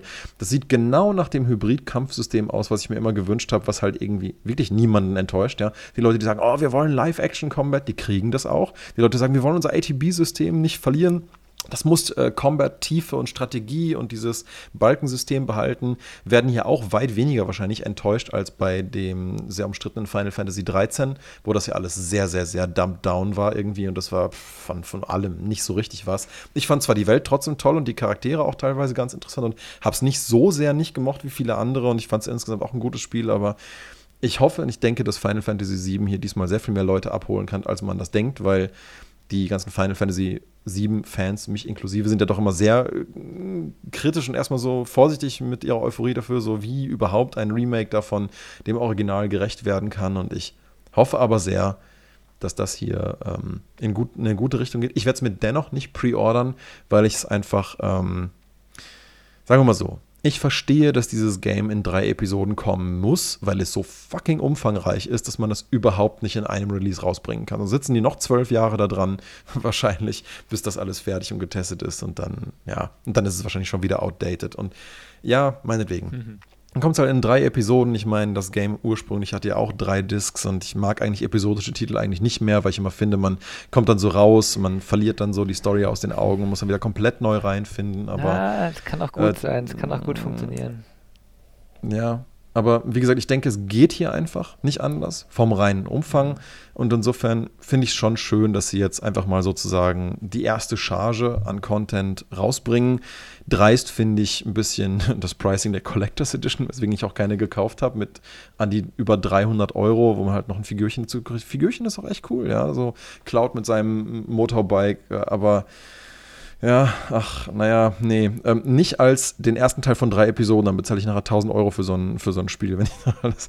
Aber naja, gut, ich meine, sind halt dann Sammler-Items, jedem das seine. Aber jetzt hast du halt quasi eine erste Episode und die kostet halt 70 Euro. Und du weißt halt dann aber noch nicht, ob das Spiel halt dann auch würdig zu Ende gebracht wird. Also es ist halt das ist so ganz schwierig, ja. Auf der einen Seite bin ich sozusagen aus Versehen trotzdem sehr gehypt für dieses Spiel und würde es mir gerne holen, aber auf der anderen Seite denke ich mir so, hm, bei episodischen Releases lieber vorsichtig sein, aber episodisch könnte in dem Fall halt auch bedeuten drei Jahre Pause. Wer weiß, ähm, ich warte mal auf Reviews und dann, und dann gucke ich mal, ob ich mir das auch hole. Vielleicht nicht zum Release, vielleicht ein bisschen später und dann hoffentlich ist es ein würdiges Remake, wer weiß. Aktuell sieht es ganz gut aus. Ich glaube, das letzte Final Fantasy Remake kam ja ganz gut an, ne? Von daher. Die haben ja ziemlich, ziemlich viele geremaked ja. und sind bei, bei den meisten ja auch ähm, so nah wie möglich am Original geblieben. Ich meine, die meisten waren ja wirklich einfach Re-Releases mit ein bisschen anderen Charaktermodellen, ein bisschen höherer Auflösung und so. Da, das ist ja auch No Risk eigentlich für Square Enix. Das ist quasi einfach nochmal ein HD-Remake und viel anderes das da auch nicht gewesen. Aber das hier ist wirklich was komplett anderes, ja. ja. Komplett andere Technik, komplett andere Engine, sehr anderes äh, Gameplay und Atmosphären-Feeling und Mal gucken, mal gucken, ob sie viel streichen werden oder ob sie viel drin lassen werden. Ich bin echt, ich bin echt sehr vorsichtig gespannt. Das, ja, mehr kann man, glaube ich, aktuell nicht machen. Muss mal warten jetzt noch. Aber nicht mehr lang. Ich glaube, es kommt jetzt innerhalb der nächsten zwei, drei, vier Monate raus. Die erste Episode. Ah, da sind wir mal gespannt. Mhm. Ähm, genau, das letzte, was ich auf der Liste habe, ist The Walking Dead Saints and Sinners. Äh, eigentlich aus zwei Gründen. Zum einen, ich mag Walking Dead eigentlich äh, in, in fast allen Ausführungen, die es bisher gab, ähm, ziemlich gerne. Zum anderen ist es halt auch ähm, für VR ähm, vom, von der Thematik wie geschaffen. Ich finde diese VR-Zombie-Games, die sind schon mal äh, von der Idee her gar nicht schlecht, nur die meisten, die es bisher gibt, sind halt unglaublich schlecht umgesetzt. Und äh, ja, das ist halt, wenn du nur so einen Shooter hast, wo Zombies auf dich zulaufen, schießt sie ab, dann kann das mal eine Viertelstunde interessant sein, aber es wird halt langweilig. Und bei einem Walking Dead Game, da ähm, da erhoffe ich mir zumindest eine Story. Ähm, insbesondere, weil es von, von Skydance Interactive gemacht wird, ähm, die ja eigentlich, eigentlich keine Spiele machen oder, oder also ein Ableger von Skydance Media, dem, dem Filmstudio, die halt ähm, ganz coole Filme auch gemacht haben in den letzten Jahren. Und äh, also die, die haben diese Mission Impossible Filme die letzten gemacht und äh, die letzten Star Trek ähm, Filme. Und ähm, ja, da, da könnte was ganz Cooles rauskommen. So. Und es ist halt VR, das heißt, ja, vielleicht ist es so nach, ähm, nach Half-Life Alex das Spiel, das da äh, für mich am meisten einschlagen könnte, ähm, von der, von der, ja, sag ich mal, zumindest von der Spielzeit. Was hast du eigentlich aktuell für VR-Headsets, mit denen du das äh, mal ausprobieren Momentan würdest? Momentan habe ich nur eine, einen Development Kit 2, aber falls die Index tatsächlich verfügbar wird, bevor Alex rauskommt, werde ich da wahrscheinlich mhm. einmal zuschlagen. Oder was ja. eine Möglichkeit ist, ja. dass ich, ähm, ich überlege, ob ich eine, eine Pimax hole mit den, äh, weil die mit den, mit den Knuckle-Controllern halt von der, ähm, von der Index kompatibel sind und die mitliefern. Ja, vor allen Dingen, die Pimax soll ja wirklich das, das Beste vom Besten sein, was aktuell an Displayschärfe erreichbar ist auf dem Markt. Also ich glaube, wenn man da was haben möchte, was nicht so schlimm schnell altert wie der Rest der Konkurrenz derzeit, dann ist man damit vielleicht gar nicht so schlecht bedient. Ja, der Unterschied ist gar nicht so groß zu einer Vive Pro, glaube ich. Nee, hast du schon mal ausprobiert? Nee, ich habe es noch nicht oder? ausprobiert, aber äh, wenn du, wenn, es kommt immer darauf an, welche, welche Vergleiche du siehst, aber ähm, selbst auf den, ähm, auf den Seiten, auf der Pimax-Seite, die ja sehr viele Screenshots vergleichen, natürlich lassen sie ihr eigenes Produkt besser dastehen, ähm, das, machen, das macht man immer so. Ähm, da finde ich, dass der, der Unterschied nicht mehr so, so extrem ist. Ähm, ich bin jetzt nicht ganz auf dem neuesten Stand. Die haben, glaube ich, jetzt nochmal zwei neue Varianten rausgebracht. Ich finde ihre Benennung halt ziemlich bescheuert. Ne?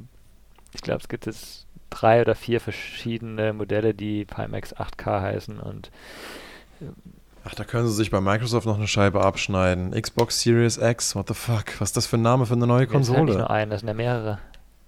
das ist halt so. Ja, Microsoft hat eigentlich gesagt, so, wir hören jetzt einfach auf mit Konsolengenerationen. Wir machen jetzt Series X, aber ich weiß nicht. Äh, haben die nicht bei der Xbox One X schon mal irgendwie ein internes Review gehabt und sich gesagt, Alter, Schwede, sei doch mal ehrlich, das ist doch ein dummer Name für eine Konsole. Ähm, ich meine, klar, das Branding von Sony ist jetzt mit 1, 2, 3, 4, 5 nicht viel kreativer, aber da weißt du wenigstens, woran du bist. Weißt du, bei, wenn du über die Xbox-Konsole äh, redest, keine Ahnung mehr, was was ist, wenn du dich nicht einliest. das ist ja die neueste Xbox, das reicht. Und das ist halt vielleicht auch der Hintergrund. Ähm, das genau können sie ja Xbox New nennen, das altert bestimmt toll. Ja, es ist ein bisschen ähm, Windows 10 wird auch Windows 10 eine ganze Weile bleiben. Ne? Ob es überhaupt irgendwann, wahrscheinlich mhm. wird es irgendwann in Windows rebranden. Oder Windows nee, Next. Einfach nur Windows, weil sie haben ja gesagt, Windows 10 ja. ist eigentlich die letzte Version von der Versionsnummer. Ähm, mhm. Und äh, ja, es ist eigentlich egal, ob eine, eine Nummer dran steht. Sie werden es einfach ständig weiterentwickeln. Ne? Ähm, ja. Kann sein, dass sie deswegen so ein bisschen mit der Xbox da rangegangen sind. Ähm, aber ja, anderes, anderes Thema.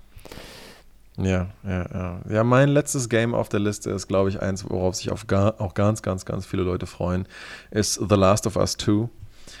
Und also ich glaube, es gab wenig Games in den letzten zehn Jahren, die mich so beeindruckt haben vom Storytelling und auch damals mit der ganzen Grafik und, und allem wie The Last of Us 1 von Naughty Dog, die ja vorher eigentlich bekannt waren nur für ihre Uncharted-Reihe und das war ja wesentlich mehr actionorientiert. Im Prinzip waren das einfach moderne Tomb Raider-Games mit einem Mann in der Hauptrolle. Mhm. Und ähm, ja, das war im Prinzip so das bekannte Portfolio von denen. Und dann kam The Last of Us. Und ich glaube, das hat viele Leute ziemlich kalt erwischt, weil keiner damit gerechnet hatte, so ein geiles emotional durchdachtes, toll geschriebenes äh, Storytelling mit so einer großartig konzipierten Welt vorzufinden. Obwohl ich eigentlich auf dem Papier dieses Game total kacke gefunden hätte, wenn mir nur jemand erzählt hätte, worum es da geht. Nämlich postapokalyptisches Gedöns, da sind Zombies, aber es sind keine richtigen Zombies, weil die sind nur durch Pilze so verrückt gewordene Menschen, bla bla bla. Nein, es ist eine Zombie-Apokalypse und das ist halt, was es ist, ja. Ähm, aber sie versuchen es zumindest in ein bisschen glaubhafteren, geerdeteren Kontext einzuweben, wie dieser Pilz, der halt zum Beispiel ne, eben auch Ameisen befällt, die dann halt, ne, oben auf den Grashalm klettern, damit ein Vogel sie auffrisst. Also halt so ein, wirklich so ein, so ein, so ein, so ein fieser Parasit, der halt versucht, über Organismen irgendwie, also sich so weit wie möglich zu verbreiten. Mhm und der hat sich halt eben dann auf den Menschen übertragbar gemacht und so, bla bla bla. So, das ist halt so der Rahmen, warum diese Zombie-Apokalypse sich damit rechtfertigt in The Last of Us. Das ist aber gar nicht das Ding. Das ist nur der Rahmen, in dem ja The Last of Us spielt. Und das Ganze ist eigentlich eher eine ähm, Geschichte über ähm, über Vertrauen und die Entwicklung und Bindung zweier Personen, die ähm, ja, ich, nee, ich kann jetzt nicht zu viel darüber erzählen, ohne da irgendwas zu spoilern. Jedenfalls äh, sind die beiden Hauptcharaktere ein, ein 50-jähriger Typ und ein so äh, ein Teenager-Mädchen und er ähm, muss halt mit ihr durch diese Welt reisen und ähm,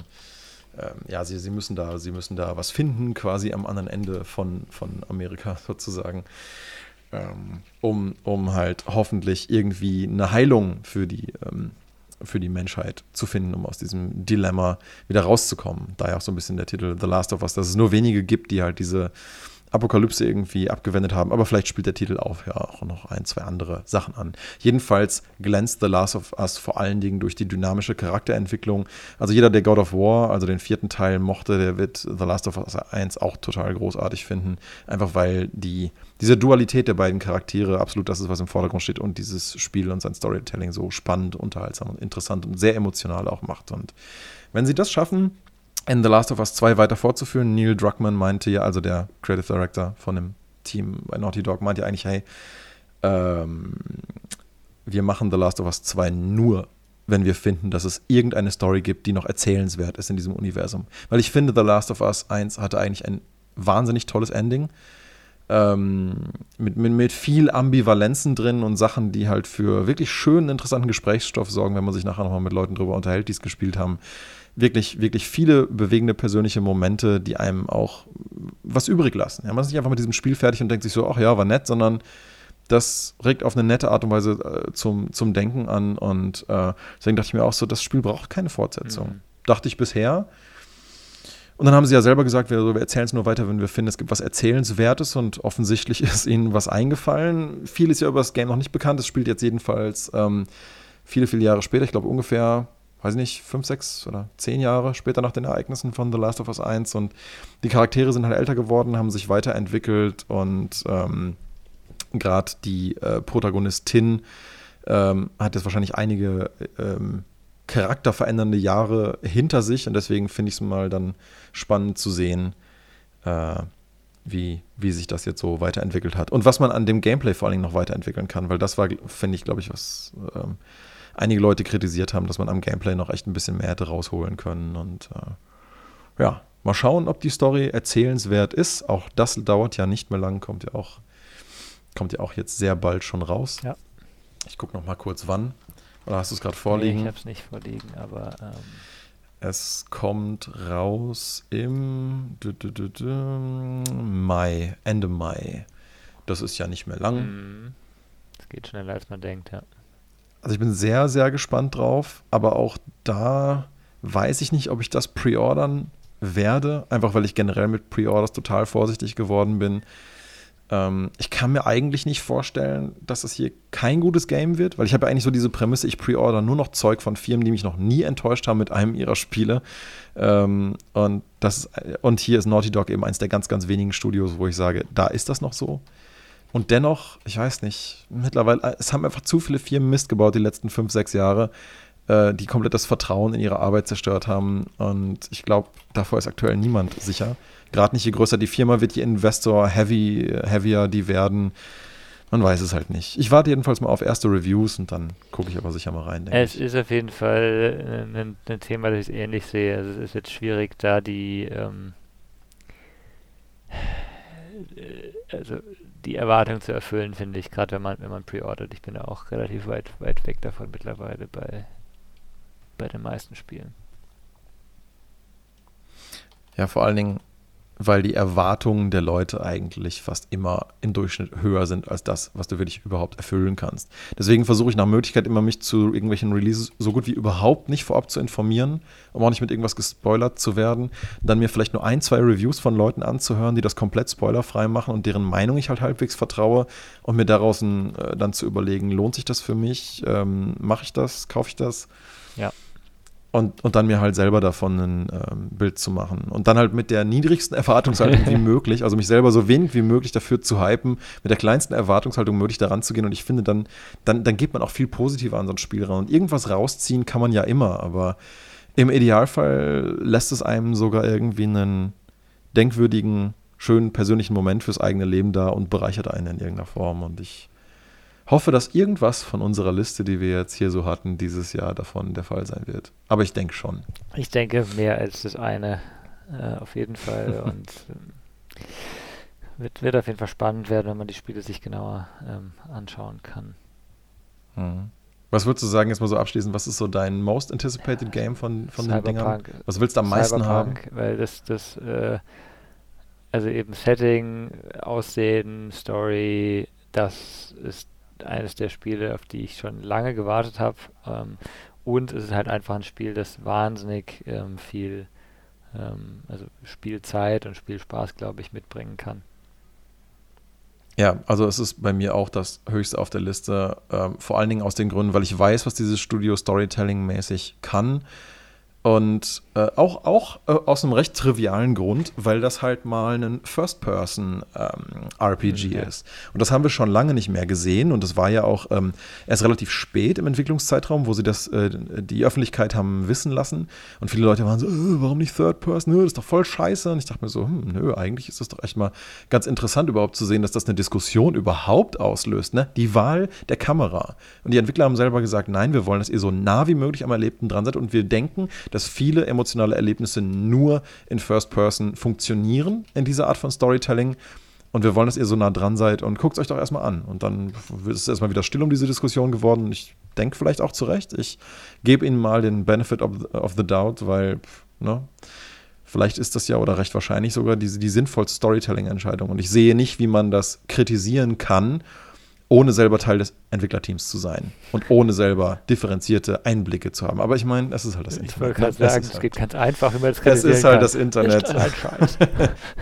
ich hatte gestern schon wieder äh, unter einem, unter einem Death Stranding äh, Kritikvideo ein paar Kommentare gelesen und hast wieder, wieder, siehst wieder genau das Gleiche, ne? Gehate, gehate und du fragst die Leute, na, hast du denn gespielt? Nee, aber es sieht scheiße mhm, aus. Genau. Ich so, ah, äh, okay. Genau. na dann. Nee, deswegen, äh, eben, das ist so einer meiner Gründe, warum ich äh, gerne wissen möchte, ob das wirklich dem Storytelling von Cyberpunk so viel Mehrwert beiträgt. Und wie gesagt, vielleicht kriegt er sogar eine VR-Mod. Dann ist es ja noch sinnvoller, es in First Person zu spielen. Und äh, wenn das Ding in VR geil ist, ich glaube, dann, dann muss ich echt ein paar Kopfschmerztabletten schlucken und das Ding komplett so spielen, wer weiß. Ja, bin ich mal, mal gespannt. Mal gucken. Ja, Ne, das wäre es dann von uns soweit diese Woche zu ähm, Most Anticipated 2020. Und äh, ja, nächste Woche gucke ich mal, ob ich mit Outer Wilds durch bin. Dann kann ich dazu hoffentlich mal ein bisschen was erzählen. Und vielleicht noch machen wir noch ein, zwei andere genau. Themen. Schauen wir mal. Ich bin gespannt. Na denn, bis nächste bis Woche. Dann. Tschüssi.